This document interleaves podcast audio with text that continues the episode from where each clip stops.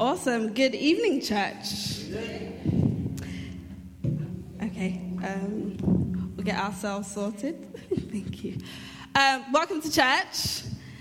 It's good to see so many people came out for the barbecue. I hope you also came to uh, hear what God's got to say as well. um, today I'm going to be um, speaking on prayer.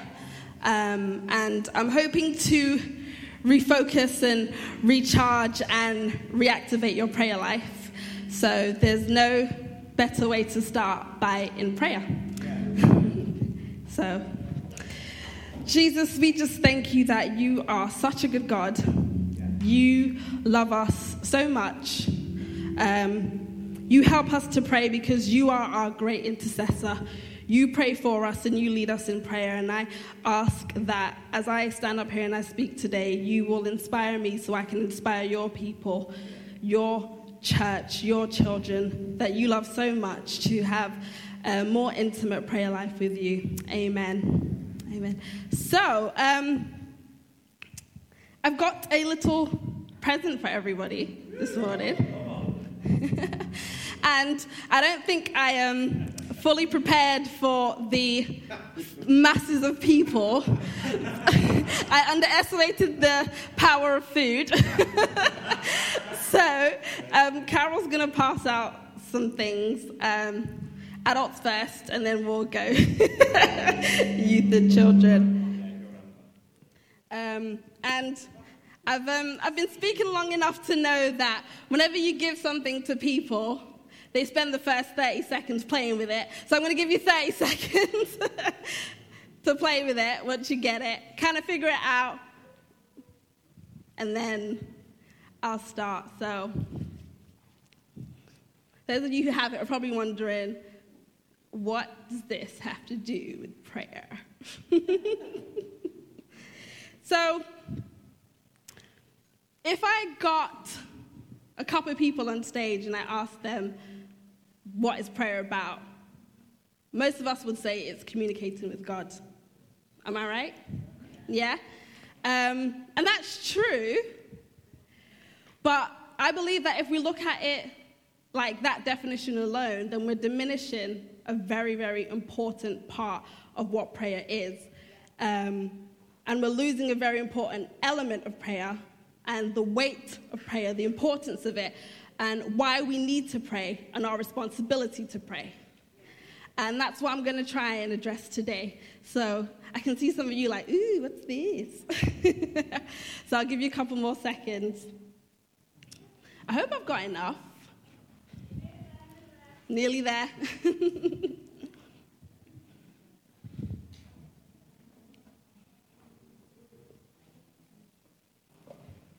Put it somewhere where you can um, kind of see out the corner of your eye.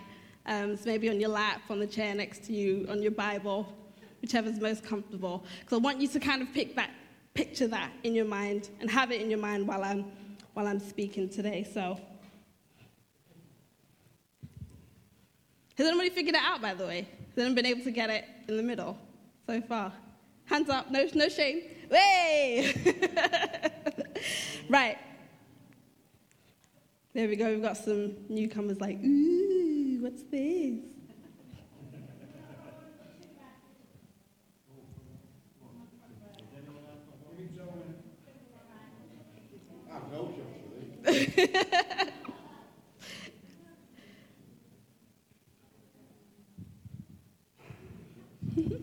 right, so now everybody's had their chance to play with the toy. you can focus on what I'm saying now. Right, so I'm going to start by um, talking about the sovereignty of God. And this is a quite an intense doctrine or, or thing for us to get our head, our head around. Um, and the sovereignty of God just means that God is in charge and he can do what he likes. Simple. And I'm talking about prayer, but the concept of the sovereignty of God is the foundation of what our prayer life has to be built upon.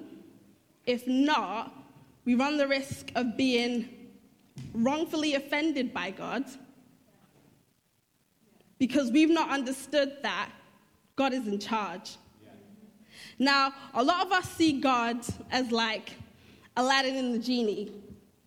And when times are hard, you pour on the bottle, rub it with your prayer, and then this magic genie comes out and answers. But we could not be further from the truth. That is not what prayer is about.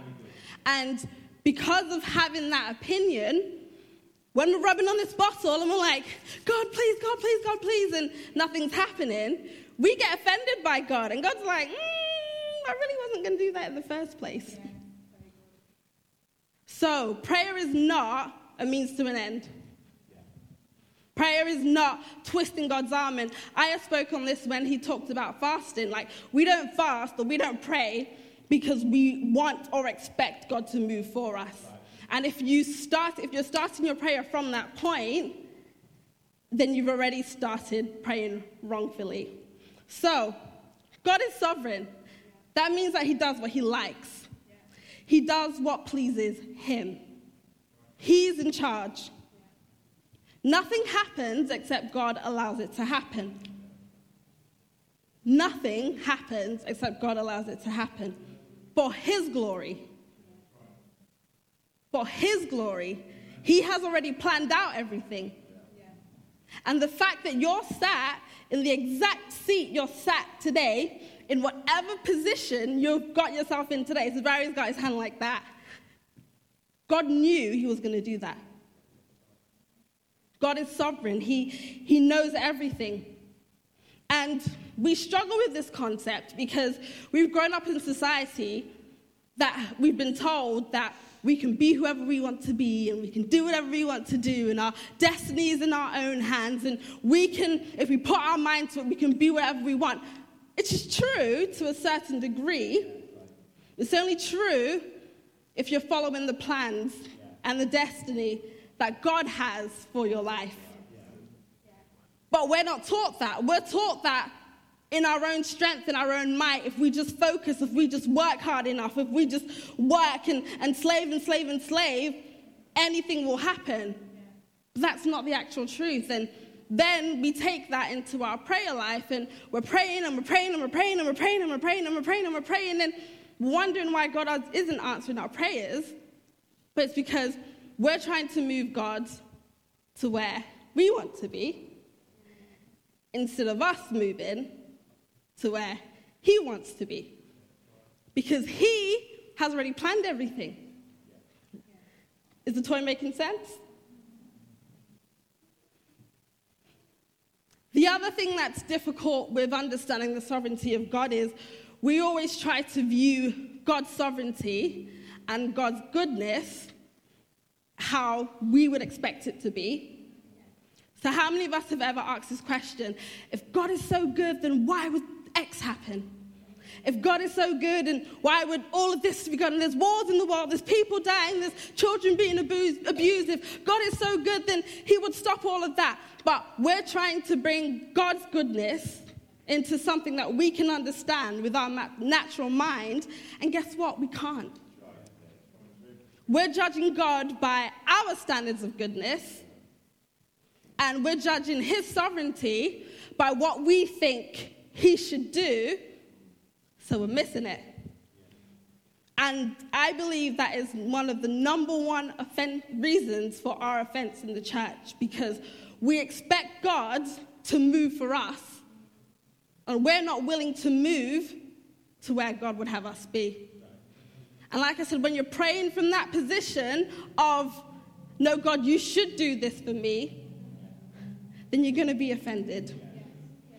And some of us have even become Christians because we think as long as I come to God and I come to church and I read my Bible and I pray every day, my life should be better. Whereas my Bible tells me that there's something called the fellowship of suffering, which means that as I go through life and I go through difficult times, I share in the suffering of Jesus and he renews me and he makes me better and he changes my heart and he changes my mind and I then begin to reflect Jesus. So if you've come to church thinking that God's just this quick fix, three steps to a better life, seven steps, however many steps you think there's going to be, it might not actually be because God is in charge and He does what you like. The Bible promises us difficult times. But there's also the promise that He will never leave or forsake us in those difficult times. So we almost have to be braced and prepared for those difficult times because God has promised us that difficult times will come. But we know that we have His promise that He's with us through the fire and will not be consumed. Amen? There's a verse in Isaiah chapter 55, um, and I'd love everybody to just make a couple notes because I'm going to be reading a lot of verses today. Um, and when you're going through some hard times, it's good to sometimes, you know, when you remember something somebody said and you can't remember it exactly. If you've written down some of these verses, I believe that going back to them can help. So we've got Isaiah 55, verse 8 to 9. And it says, My thoughts are nothing like your thoughts, says the Lord, and my ways are far beyond anything you could imagine. For just as high, just as the heavens are higher than the earth, so my ways are higher than your ways, and my thoughts higher than your thoughts. What does that mean? God can do what he likes. One of my favorite quotes um, is by a guy called Matthew Henry, and he says, We have what pleases God, and that should please us also. Where you are at this moment of your life, God knew you would be there. And He's allowed you to be there. And even if it's in what you think is the most darkest, hardest place you've ever been, He knows you were there. He knew you were going to be there. And the Bible even says that He created a way of escape for you to get out of that place because He knew, because He's sovereign, because he's already planned everything out, he knows. Now, when our foundation of our prayer life is built on that, it changes our position to pray. We can start to pray with confidence, not from apprehension, but with confidence because we know that we're going to the person who knows everything, who has planned everything, who has written everything, the sovereign God. So we come before him confidently because we know he's planned it out. We go to God now in victory, not from a place of defeat, not from a place where we're begging him or we're trying to twist his heart, arm or trying to bribe him and say, God, if you do this for me, I'll give you X amount of money. God, if you do this for me, I'll do this in the church. It's not wrong to make promises to God, but are you making promises because you're trying to twist his arm to work for you? We don't have to do anything because it's already done. So prayer Yes, it's communicating with God, but it's about aligning ourselves to the will of God, the will that He has already laid out for us that we should walk in. The Bible says, before we were born, He knew us. You, He knew you. He knew the plan He had for your life. And when you're praying, you're saying, God, I don't know where I'm going, to bring me back to where you would have me be. There's a scripture in Isaiah chapter 54, verse 16 to 17. And I love this verse so much. Um, and it says, See, it is I who created the blacksmith, who fans the coals into flame and forges a weapon fit for its work.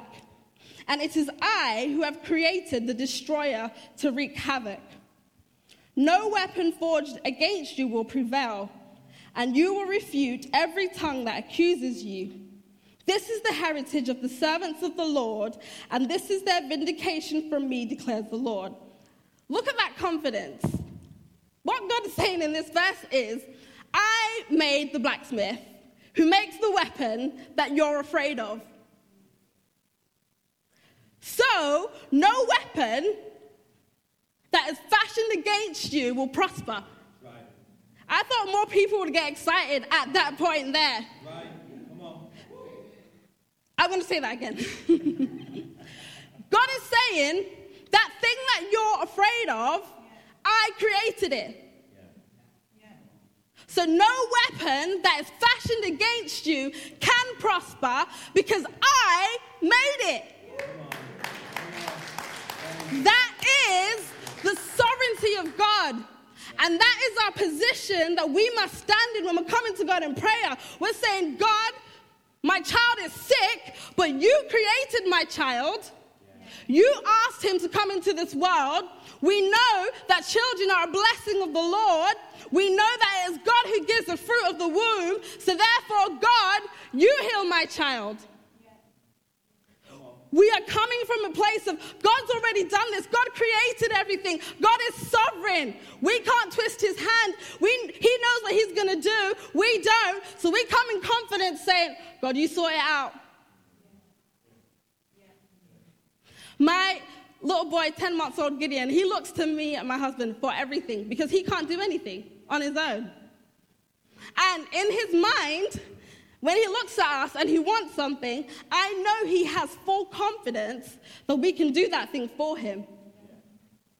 And that's the position we need to have when we're going to God in prayer. Understanding that God may not answer our prayer in the way that we think he will answer our prayer.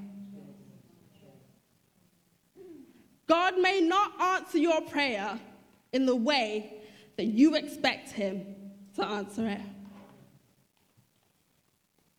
There's a passage in Daniel, and this is Daniel 3, verse 16 to 20. Oh, it's warm up here. um, and it says, And Shadrach, Meshach, and Abednego replied, O Nebuchadnezzar. So this, the story behind this is um, Daniel in the lion's den sorry, the fiery furnace, sorry, the fiery furnace. And there was a king who passed a decree that anybody who wouldn't bow down to this golden image would be thrown into the fire. And there were three Hebrew boys who trusted in God and believed in God, and they didn't believe in the king, that the king was God.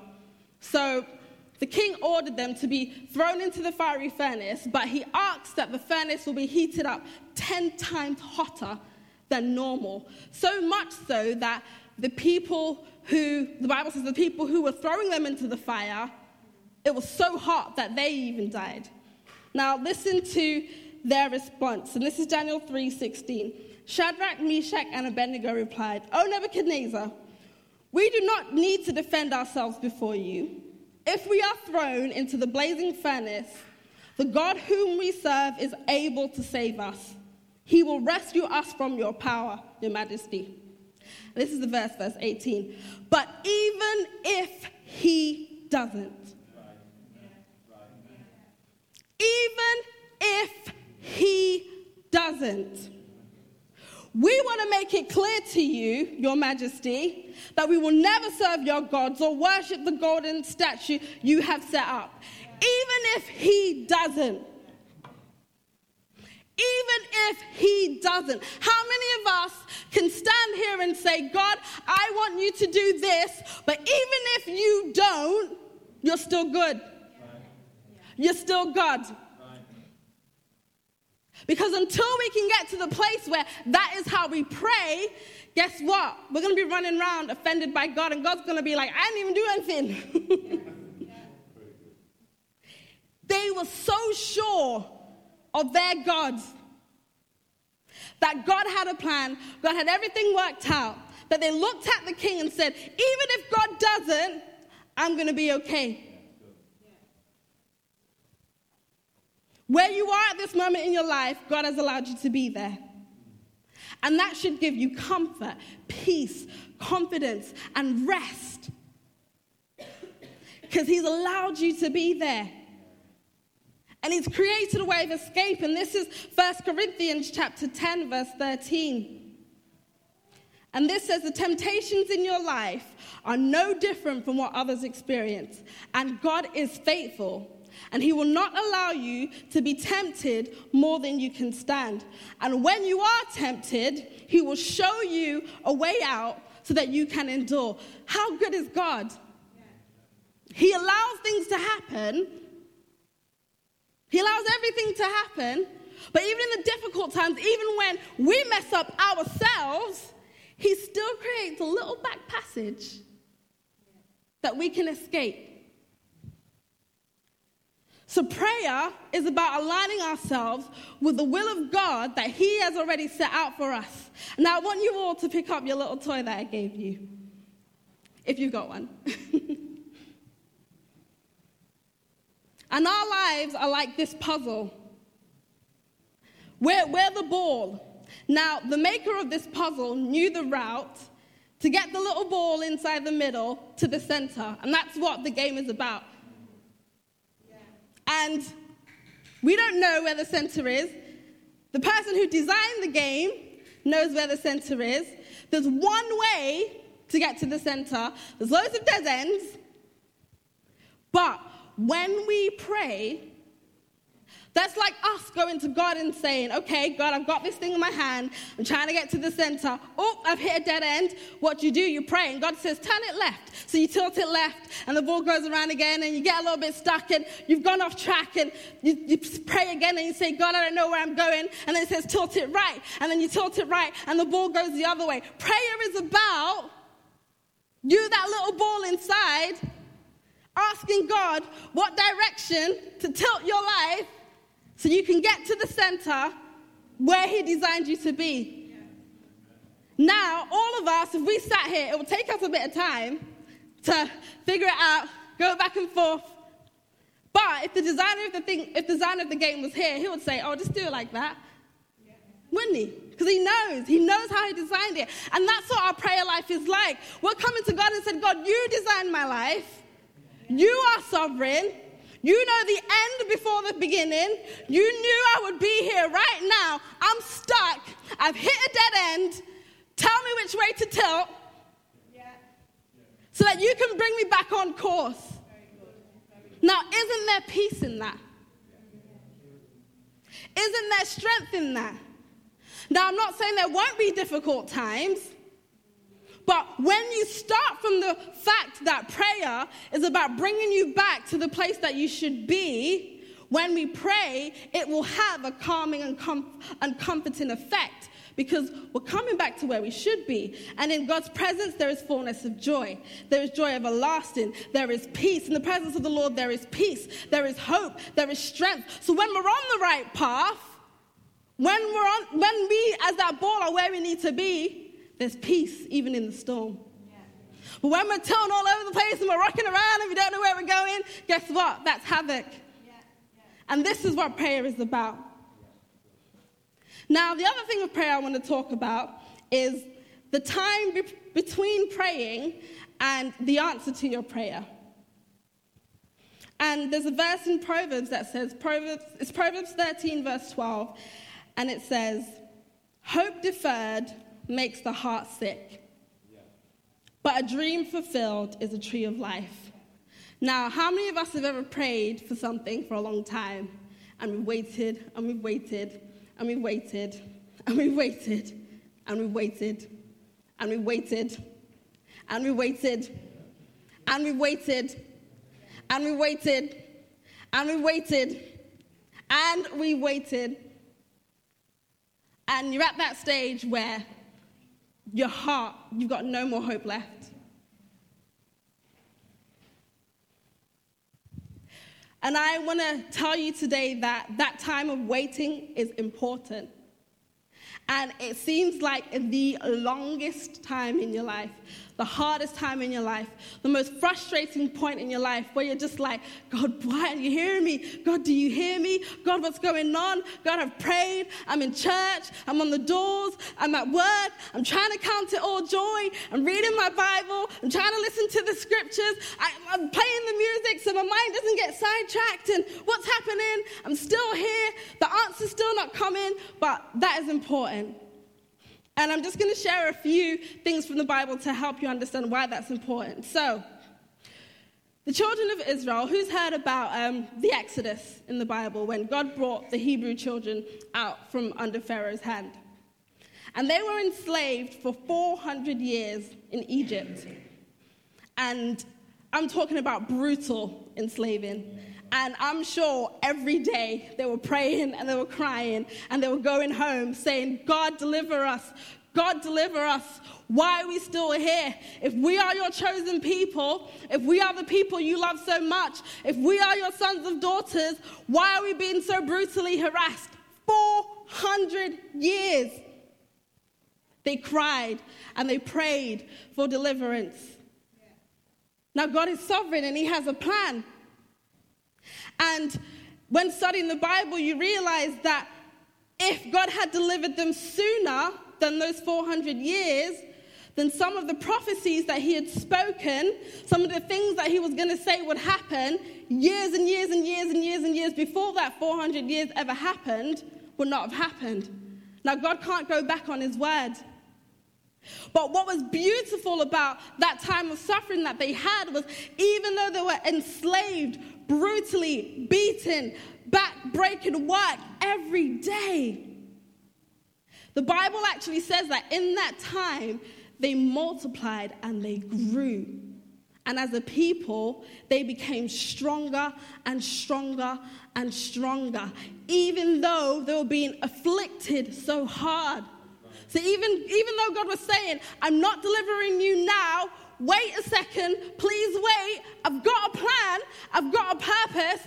In that time, you would expect that people who are being enslaved would be downcast, they wouldn't be having children. As a, as a society, their minds would be weak and depressed. But the Bible says they were strong and they grew stronger and they grew stronger every day, so much so that the Pharaohs had to keep saying, beat them more, whip them more because they keep growing and they shouldn't be, but they keep growing. So make their work 10 times harder because they keep growing. So even in that time that you're waiting and you think God's not doing anything, trust me, He is. And we only see the struggle from our perspective, which is sometimes what makes it more difficult. We can focus on the fact that God didn't deliver them straight away, or we can look now and look back and see God had a plan and he had to wait for everything to be aligned at the right time. Moses hadn't been born, the right Pharaoh hadn't come into power to fulfill all the prophecies so that God, God's plan could come to pass. And in that waiting, it's hard, but God has a plan. And this is where God's sovereignty comes back into the mist because when we're praying and we're waiting for the answer, we have to keep that in mind that God hears our prayer and He has a plan. And the Bible talks about an appointed time at the right time, not our right time, He will answer. But in the midst, He will give us what we need to get through. Even look at when God took them out of Egypt they wandered in the wilderness for 40 years. And then you can say, but God, if, if you delivered them and, and you answered their prayer, why did it take so long to get to their promised land? And I heard one preacher put it like this God delivered the children of Israel from Egypt in one day, but it took 40 years to take Egypt out of the children of Israel.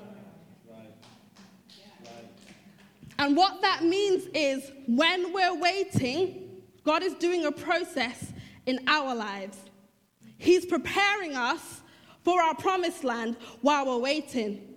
But we're focused on the frustrations. We're focused on the why not yet? Why not yet? Is it going to be now? Okay, it's going to be now. Right? I can feel it. It's going to be tomorrow.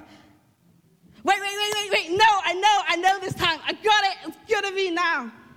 Instead of focusing on, okay, God, in this time that I'm waiting, what do you need to accomplish in my life to get me ready for my promised land? Abraham waited 25 years for the promised child. Abraham was a man in the Bible who they were very, very, very old. I think the wife was about 80 something and he was older. And God promised them that they were going to have a child. And they're already in their late 80s at this time. And it took 25 years for that promise to be fulfilled. And in that 25 years, Abraham had battles, he had victories, he had visitation from angels. His faith was stretched and solidified and tested. And God was testing him and God was teaching him obedience in everything with no questions. And when that promised child came, what happened? God said to him, Give me your son, who you love. But because Abraham had gone through his waiting period and learned that God is sovereign, God is true, God's promises are sure, he had learnt his obedience. What did Abraham do? He went to give God his son, and God spared his son's life. The waiting, that 25 years, was about God putting into Abraham what he needed to to accomplish his purpose. Now, in contrast, we've got the children of Israel who were in the wilderness for 40 years. And in that time, they had miracles, they had victories, they had battles that were won. But then when God took them to the promised land, he said to them, Right, here's your promised land. Here's the answer to your prayer. But what I need you to do is there's people in your land that I want you to drive out, that I want you to wipe out. Now, the children of Israel had 40 years to learn that God was good, God was with them, God always provides, God always gives them what they need, and they didn't. So when they got to the answer of their prayer, God said to them, Wipe out the people in the land that I promised you. What did the children of Israel did? They missed one tribe. Now, what is the consequence of them missing that one tribe? Who's heard of the story of Esther in the Bible? Who was the man that tried to wipe out the Jews in her time? This is a bit of a Bible quiz here. Haman. Haman was a descendant of the tribe that the Israelites were supposed to wipe out, and they didn't because they didn't learn that God was with them, so they didn't need to fear. And if Haman hadn't succeeded, then the lineage that Jesus came from would have been wiped out. The other consequence of that is who's heard of the Israel Palestinian conflict today that's going on, been going on for years.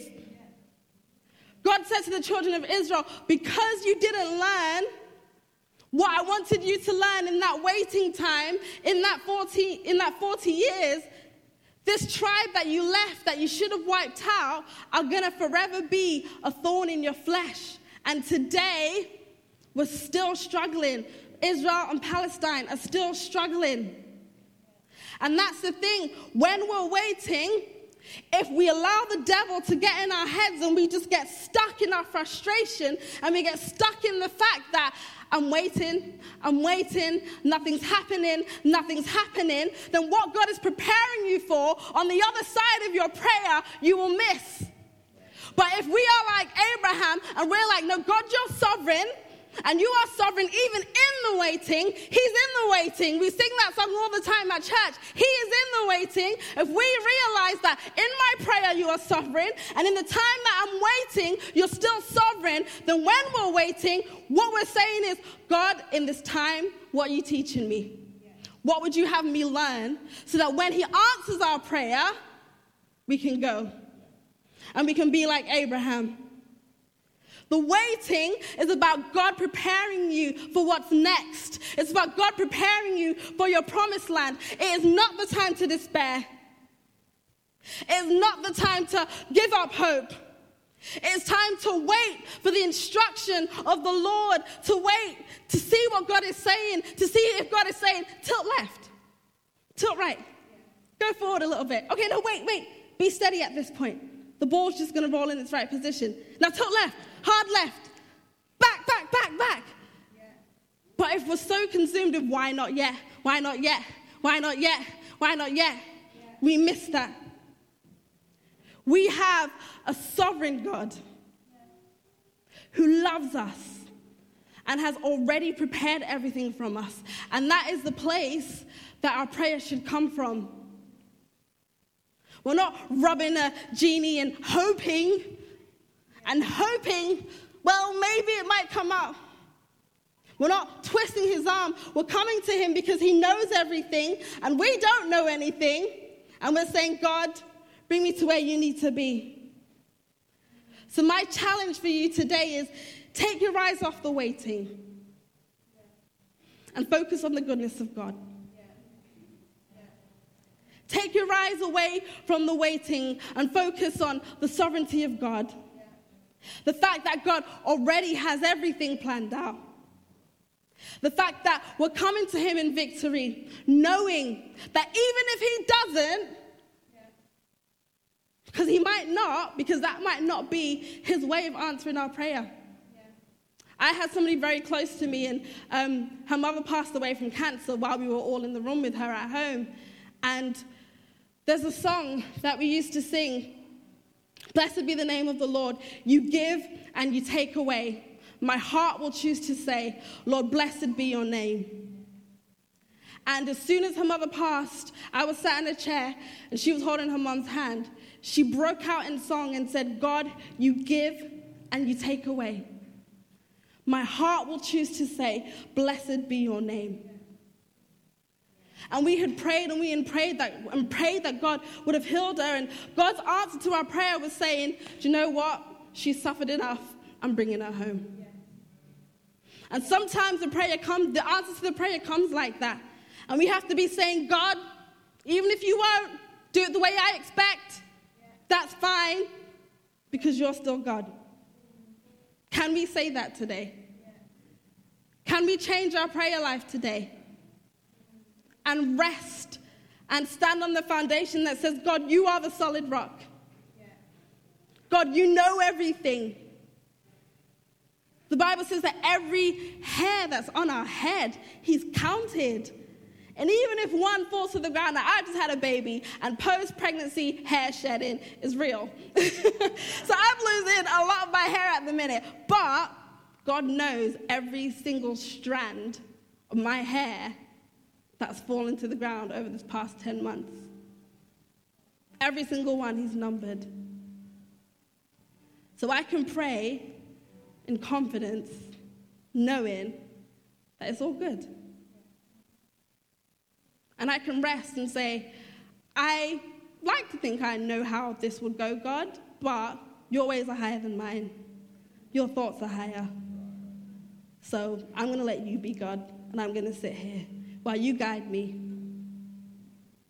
Let's change the focus of our prayer. Let's change the foundation and what it's built upon. We're not praying because we don't have a God that hears us. We're praying because we have a God who's planned everything out. Amen.